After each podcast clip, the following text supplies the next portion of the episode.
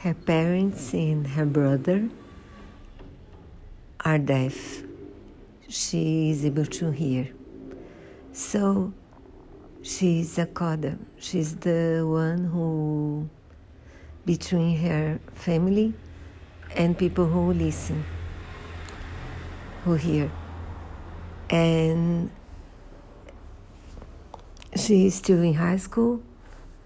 She suffers bull, uh, bullying at school because, you see.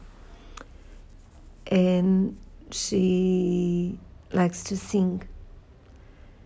And because she has a crush in, for a boy in her school, she joins the choir. And you see what happens. It's not the best movie, it's a bit predictable, but I did like it.